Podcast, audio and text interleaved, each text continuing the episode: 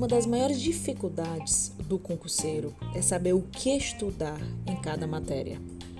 Em administração geral, por exemplo, ele deve estudar planejamento, as etapas do planejamento, características, benefícios. Ele deve estudar organização, que é onde ele deve estudar a parte de estrutura organizacional, departamentalização, centralização, descentralização. Ele deve também estudar direção, motivação e liderança. Todas as teorias motivacionais, sim, e as teorias de liderança. Além da parte de controle, no controle, vai ter que estudar as etapas do controle, características do controle e tipos de controle.